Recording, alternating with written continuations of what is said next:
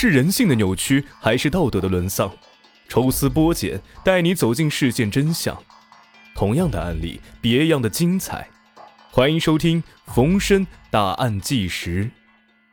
欢迎收听今天的大案纪实。咱们接着上一集继续讲述。警方决定继续沿着监控追查嫌疑人的行动轨迹。在刚才销售部向北将近一公里的一家宾馆的摄像头里，出现了一个人。案发当天下午的十四点十四分，一个仅能看到下半身的人，提着一个类似电脑包的东西，徒步向东走去。从步态，确定是一个男人。为了确定这半个身的人是不是嫌疑人，侦查员马上做了侦查实验。经过几次实验，从刚才经销部步行到这家宾馆，用时都是十八分钟左右，这就基本确定了这个人应该就是骑电动车的人。这个人嫌疑重大，但是围绕这家宾馆周围的监控都查遍了，却找不到这个提包的人了，说明嫌疑人的落脚点很可能就是在这家宾馆附近。警方立即对宾馆周围的几个居民区展开了排查，很快警方就有了发现，在距离案发现场几百米外有一排平房，房前的晾衣绳上搭着很多刚洗的衣服，都是男性的外套或者裤子，因为当时是冬季了，天气很冷。很少人洗这么多衣服晾在外面。经过了解，侦查员得知这些衣服都是住在这儿的钱某洗的。钱某三十多岁，本地人，没有成家，没有正当职业，和他的哥哥住在一起。哥哥为人比较本分，而钱某正好相反，跟一些不三不四的人走得比较近，而且还好色。警方决定同时对兄弟二人展开询问。钱某的哥哥说：“啊，案发前后呢，他在跟几个朋友打牌，连续几天都没有在家住，而一同打牌的人证明了确有此事。而钱某说自己案发那天吃完午饭就逛街去了，逛了好几家商场，直到傍晚才回家。但经过警方调取了商场的监控后，并没有发现钱某的踪影。这个钱某在说谎。”侦查员再次询问了钱某，这一次钱某说他把时间给记错了。案发那一天，其实他是待在家里面，爱听音乐的他一直在听音乐。侦查员找到了钱某的邻居，邻居说啊，案发那天钱某的屋子里确实传出了放音乐的声音，因为音乐的声音非常大，邻居的大姐就过去看了一下，但是屋子里面空无一人，直到傍晚钱某才回来，他家的音乐。才停了下来。钱某不停撒谎的行为让警方感到十分可疑。警方依法对钱某的住处进行了搜查，结果发现一把屠宰用的尖刀。这是一把新刀，刀柄上还有血迹。警方立即对这把尖刀和钱某洗过的十几件衣服一起送过去做 DNA 检测。几天过后，检测结果出来了。尖刀上的血不是人血，衣服上也没有检出被害人的 DNA，警方感觉好像是老天跟自己开了一个玩笑。最终，钱某说出了自己那一天真正的去向。原来啊，他是跟一个相好的去约会了。之所以制造自己在家的假象，就是因为对方是有夫之妇。钱某的话很快就得到了证实，作案嫌疑被彻底排除了。正在调查陷入僵局的时候，黄雅清的丈夫想起了一个人。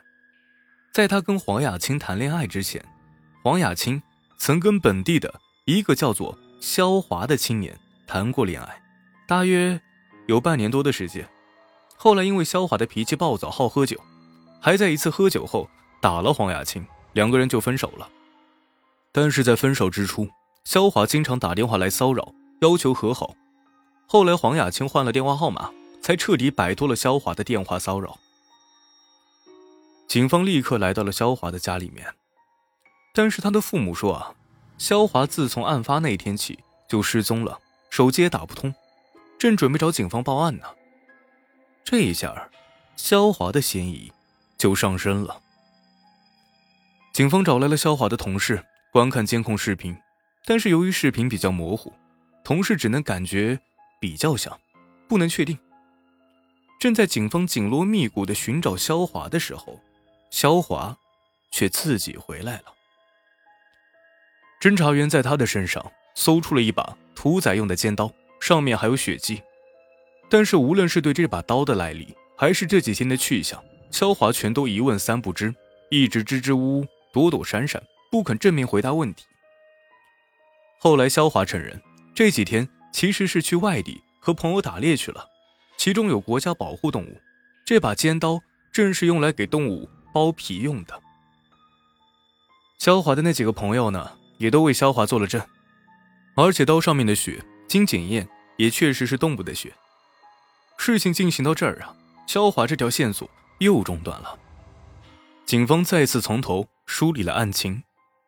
一个侦查员想到，作案用的刀具一直没有找到来源。考虑到刀具属于管制品，有的商家害怕给自己找麻烦，有可能故意隐瞒。于是，警方再次针对县里的全部六家卖刀具的店铺，挨家挨户重新走访。这一次，警方特别注意给店主做解压工作。结果，一个女店主给警方反映了一个情况：案发的前几天，有一名男子来买过一把屠宰尖刀，而且跟他讨价还价了很长时间。女店主说：“因为发生了命案，她害怕牵扯到官司，一直隐瞒着这件事儿。但是她一直怀疑那个买刀的人，隔几天就会想想那天买刀的情景，所以那个人的长相她一直都没忘。”警方根据女店主的描述，对买刀的男子进行了画像。警方带上画像，对嫌疑人可能落脚的区域进行走访，有一位居民。认出了画像上的男子。这名男子名叫王平，当地人，已婚，就住在距离死者家几百米远的一个小区。警方立即对王平的家进行了依法搜查，很快黄雅欣的笔记本电脑、家门钥匙、银行卡等等都被搜了出来，还在一个角落里搜出了一把屠宰用的尖刀，刀柄上依稀还能看得出血迹。经过 DNA 检测，刀柄上的血迹正是死者黄雅清的。被捕之后呢，王平也到现场指认了犯罪现场。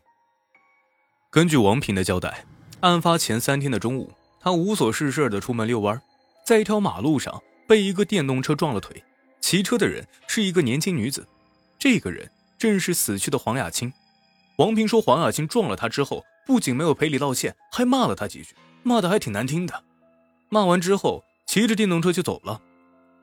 王平说自己被骂了之后实在气不过，就拦了一辆出租车，一直跟着黄雅琴，一直尾随黄雅琴进了单元楼，但他没有马上去敲门，他害怕黄雅琴家里面人多他会吃亏，他就反身下了楼，去商店买了把屠宰用的尖刀。